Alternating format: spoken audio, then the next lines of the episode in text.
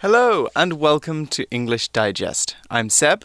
And I'm Elsie, and today's episode is a topic based writing class about something we should all do from time to time. What are we talking about, Seb? We're talking about venturing outside of your comfort zone. So, venture, that comes from adventure, and it's a verb that means to go somewhere new, dangerous, or exciting, to do something new.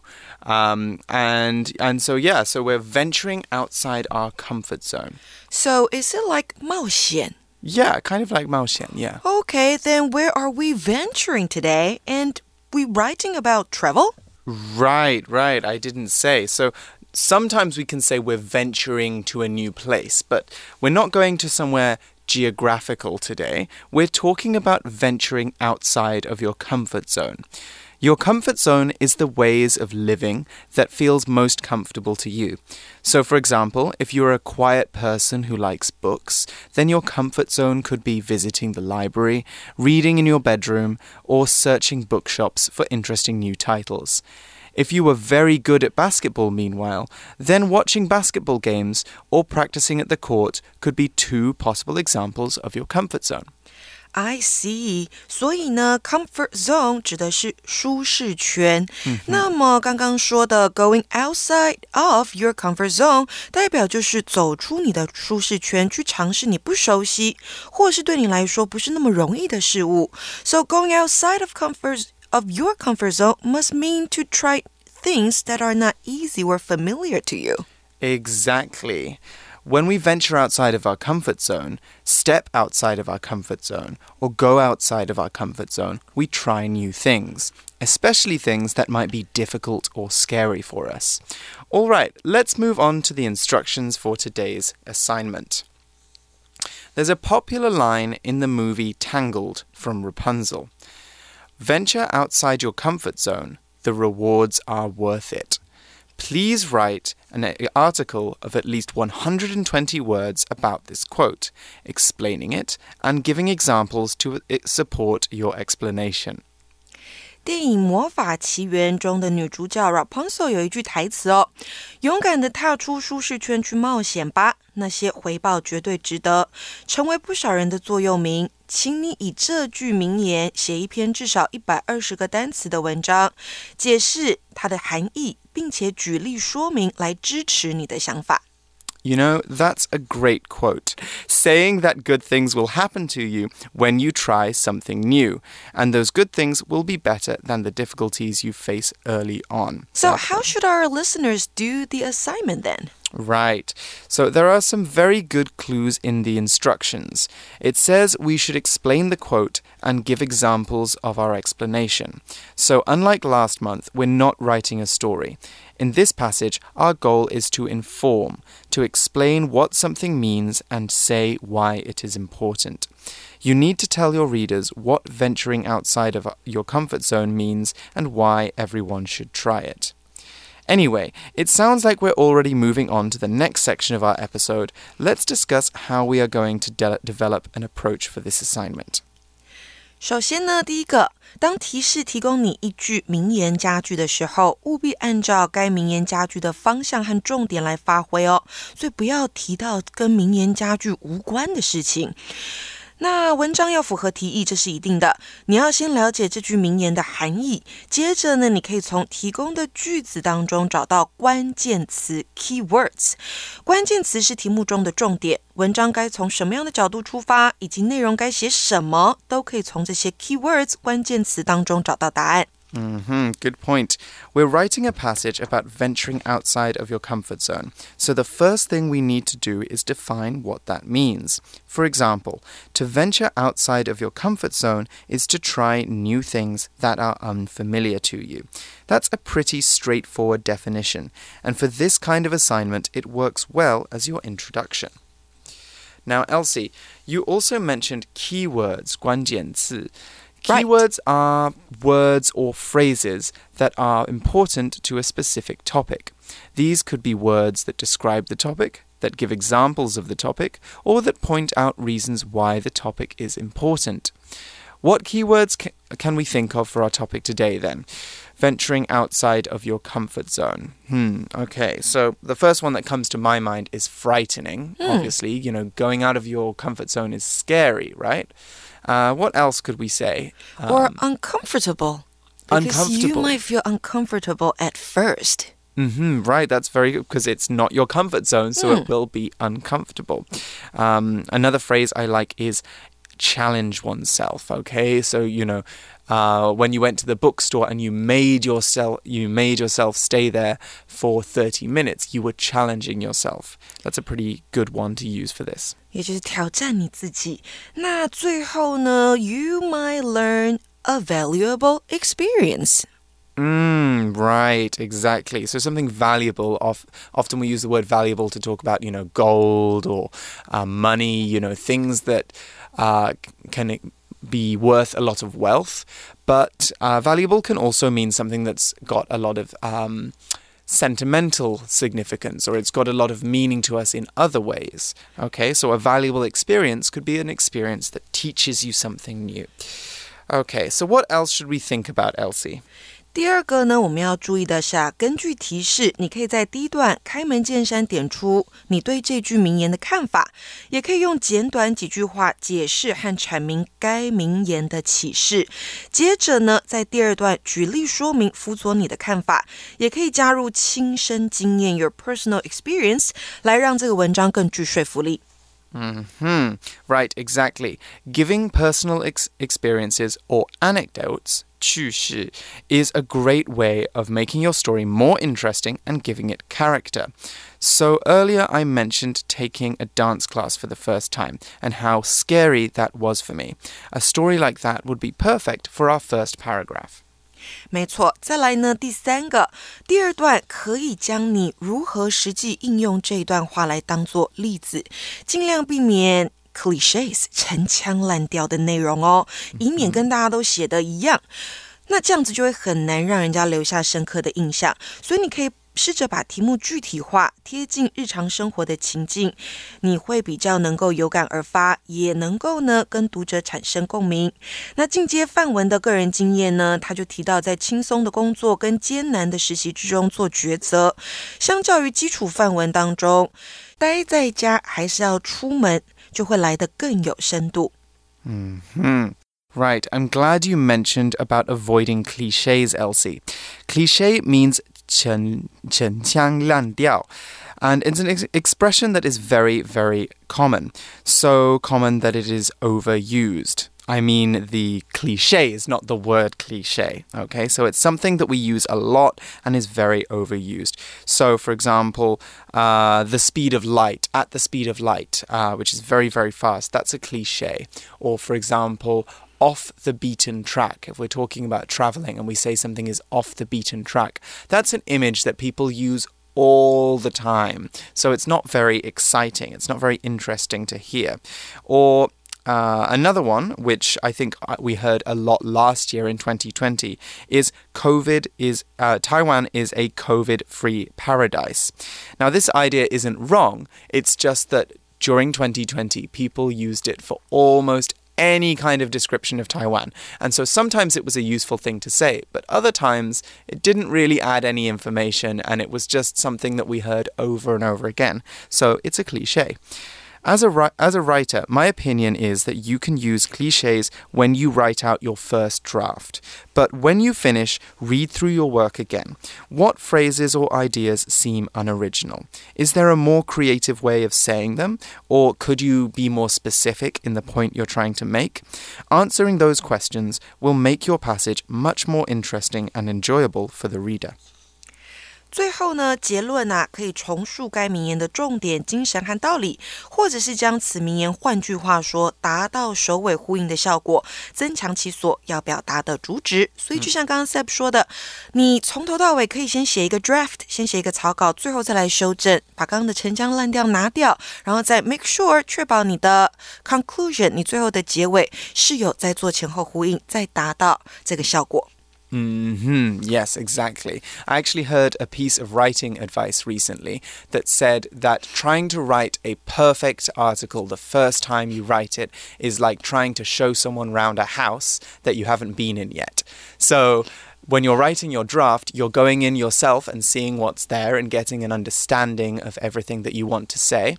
And then when you revise it, when you change your draft and make it better, that's when you're guiding the other person through the house and you're showing them, okay, this is uh, what I want to say in the best way possible. So it's like you explore yourself first. Yes. Right? Explore your thoughts by writing them out, and then you can go back and find those cliches or those those bits that you think you need to change. Okay, so we've had some good advice. Um, we also talked about the conclusion, didn't we? And the conclusion should be a reflection on our topic.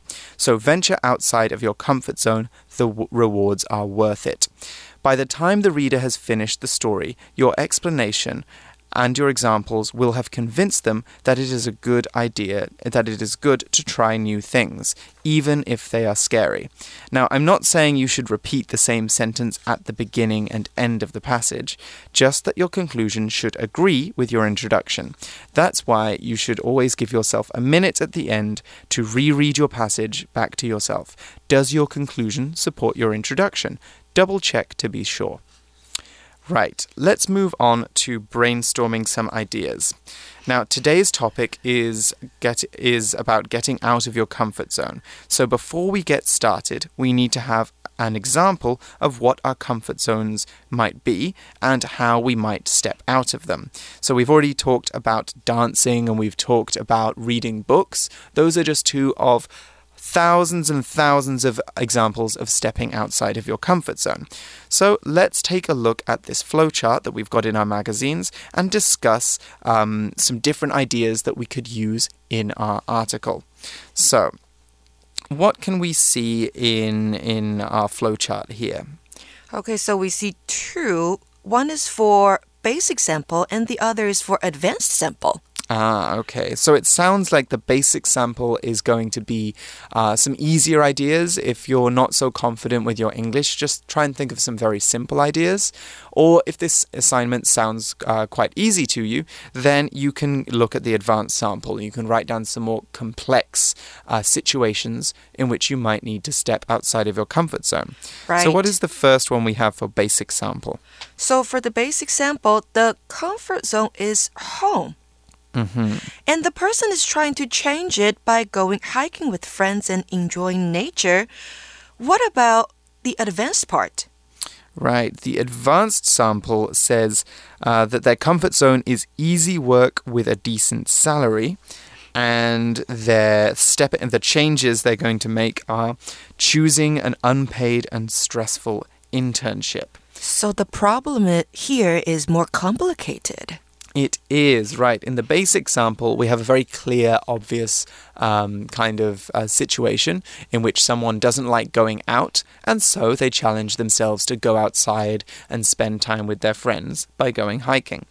Uh, in the advanced sample, uh, we have, yes, more of a complicated situation. And I can actually relate to this one. This one sounds quite similar to something I experienced a couple of years ago. So, your comfort zone here the comfort zone here is easy work with a decent salary. So imagine that you have a nice job and it pays enough money for you to live well and comfortably but it doesn't excite you and you just come to work and feel a bit mm, bored all day and so you don't feel fulfilled in your life. And then one day you find out about an exciting job that doesn't pay very much and you think that it has good opportunities for you. So, so were you in this dilemma too?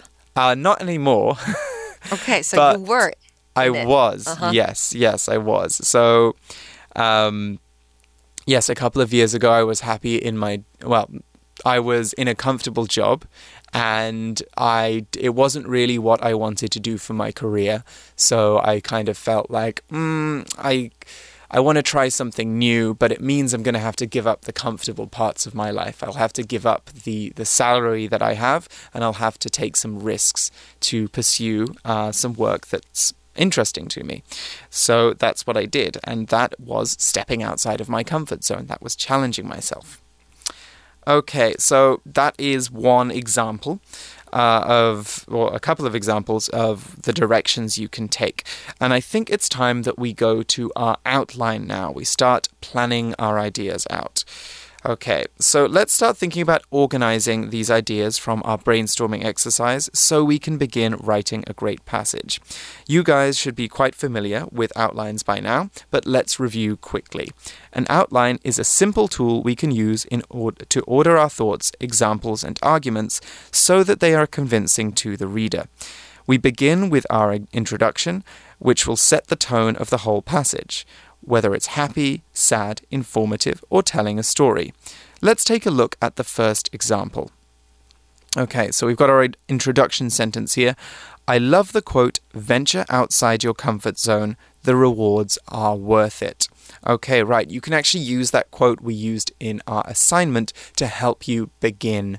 Um, to begin your uh, writing passage. Mm. Exactly. And people often do this in essays, actually. They use powerful quotes in their first sentence or their first paragraph because powerful quotes can make us think a lot. They, you know, when you hear this quote, you think, wow, okay, that's true. I wonder how it relates to my life. And so it's a really good way of starting your, your passage. So, Elsie, what do we have for the first paragraph? What follows?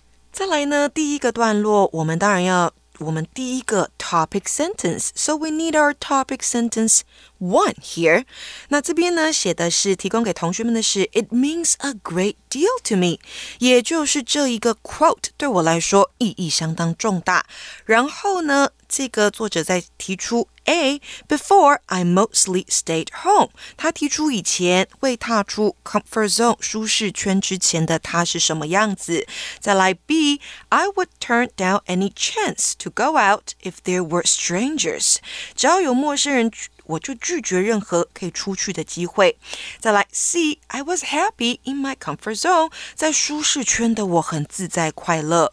这个是他以前的问题。 And then in the second paragraph, the writer is going to talk about how stepping out of his comfort zone changed him, right? Right, exactly. So let's check out this second paragraph. And our topic sentence is A year ago, my classmate asked me to go hiking with him and his friends. Right, of course. Okay, so this would be something that uh, the writer is not comfortable with because, as they said, uh, they they stayed they liked staying at home. They didn't like going out with new people. So hiking with someone else's friends is a bit of a challenge. But they say I had a great time. I made some new friends and enjoyed being in nature and I learned the value of stepping out of my comfort zone. Okay, so they talk about how the experience was positive for them, and they also talk about um, a lesson that they learned, you know, the moral of the story, uh, and that is that it is good or valuable to step outside of your comfort zone. Okay. So notice how the writer talks about some of the benefits he got he got from stepping outside of his comfort zone. He's not just telling you a story, he's showing how his story proves that venturing outside of your comfort zone is good for you. So when he's saying I had a great time and um, you know, I enjoyed being in nature, he's also saying, you know, um, I had an idea that these it would be a very unpleasant experience, and it turned out to be a very nice one. Lastly, we have the conclusion. I always keep this quote in mind when I try something new. Okay, so this is a really good example of how we can connect our introduction and our conclusion. The conclusion is referring to that quote at the beginning venture outside uh, your, of your comfort zone, the rewards are worth it. So the writer is reflecting on his introduction and saying, yes, this is actually very true. 没错，所以呢，作者在整篇文章当中呢，他把第一段先写出这句名言对他的重要性，然后呢，写出他以前是什么样子，再来接着写他的转变是什么，以及转变之后得到的经验，还有他的感受。所以作者前后呼应，重申勇敢的踏出舒适圈去冒险吧，那些回报绝对值得。这句座右铭对他的重要性。嗯哼，exactly。All right, let's take a quick break here and then we'll look at our basic and advanced samples.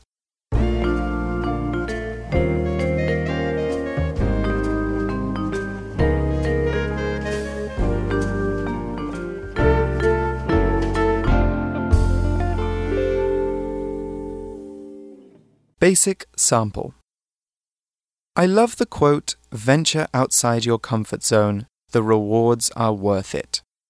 It means a great deal to me. I guess you could say I didn't used to live a life of adventure. I mostly stayed home and watched TV or played video games. I would turn down any chance to go outside and do something else, especially if it involved strangers. I was quite happy in my comfort zone. Then, about a year ago, one of my classmates asked me to go hiking with a group of his friends. He wasn't expecting me to say yes, and I think that motivated me to surprise him. I had a great time. I made some new friends and really enjoyed being in nature. I learned the value of stepping out of my comfort zone. This quote is now something I'll always keep in mind when the opportunity to try something new comes along. Okay, um, what did you think about this one, Elsie? What do you think about the basic sample? I think the basic sample is short but very clear. Mm-hmm. The writer begins the essay by saying how this quote is important and meaningful to him. Next, he provides an example for how he used to be. Then he talks about this wonderful experience with a group of new friends. And in the end, he tells his readers that he'll always remember this quote.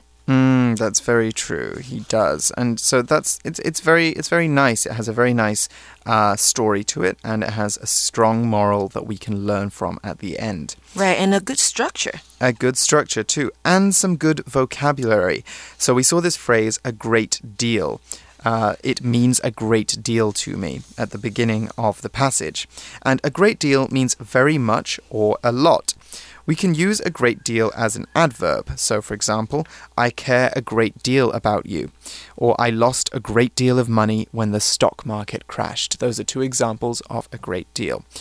Um, or we could actually talk about this other phrase, learn the value of something. And I think this is one you can definitely use in your own writing. Because when we learn the value of something, we learn why something is important or how important something is. So, for example, I went to the dentist recently and found out I needed a filling. The dentist said it was because I don't brush my teeth properly. So I learned the value of brushing my teeth. Okay, it's a little bit of a dirty example. I would like to think that everybody knows the value of brushing their teeth. But of course, that person didn't know why it was important before, and they did afterwards. So we can say they learned the value of that activity.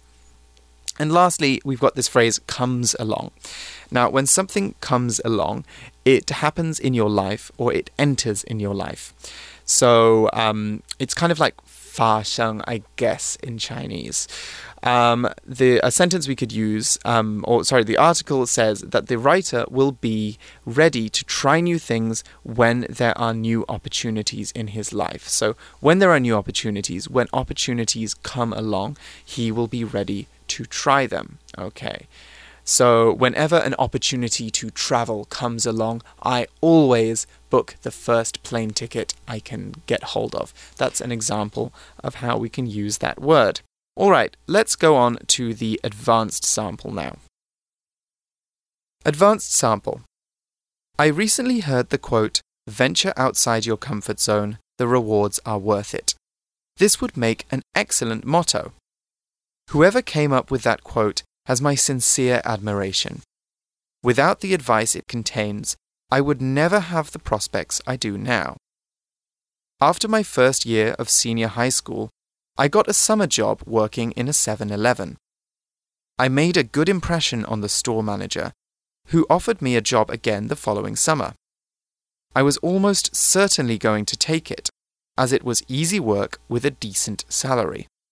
Then, however, I heard through my school about an internship with Crawford and Sons, a law firm. This put me in a dilemma. The internship was unpaid and was likely to be both hard and stressful. However, it might help me get my foot in the door of the legal profession. The convenience store gig was much more comfortable by comparison.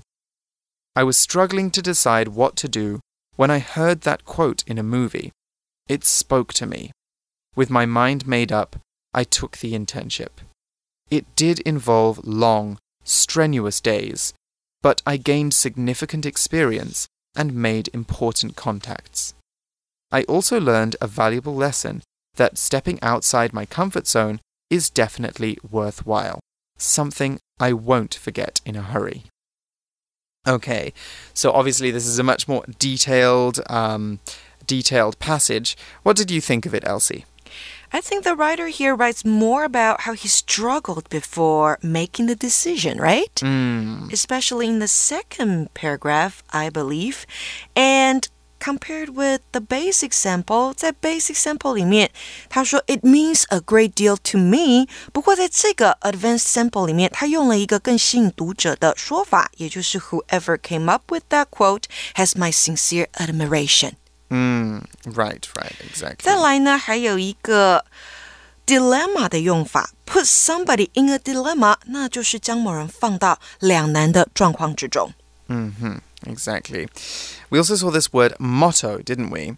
Now, a motto, that's M O T T O, is a saying you live by. Um, so it could be any kind of idea or concept that helps you, that represents your values, or that you're trying to use to remember uh, a new value a new value you're trying to take on. So, for example, one um, famous one is early to bed, early to rise. Or I think uh, the full version of that motto is early to bed, early to rise makes a man healthy, wealthy, and wise. So it's saying, you know, you will live a much more productive life if you go to bed early and you get up early. That's basically what that sentence says. Um, and that's something I try to live by. I wouldn't say that that is a motto I successfully live by, but it's a good thing to remember, isn't it? Right，所以呢，motto 代表的就是你的座右铭。Mm -hmm, Exactly. Elsie, do you have any mottos? I think mine is do your best and leave the rest to God. Mm, that's also a really good one, actually, Hmm. because sometimes we try to control things too much, you know, Right. put too much effort in or get too ups- get very upset if things don't work out. And sometimes um, the way things work out is down to chance, you know? So p- put in your best effort, but don't beat yourself up if things don't work out and you've tried 100%. Right, as long as you know you've tried really hard. Exactly, exactly. Make an effort, and that's all that counts. All right, that's all we have time for today's episode. Uh, we're going to be back later in the month when we will we'll be talking about uh, writing graphs and uh, writing about graphs and doing some translation. So we'll see you then. But until then, it's bye bye for now. Bye bye. Bye bye.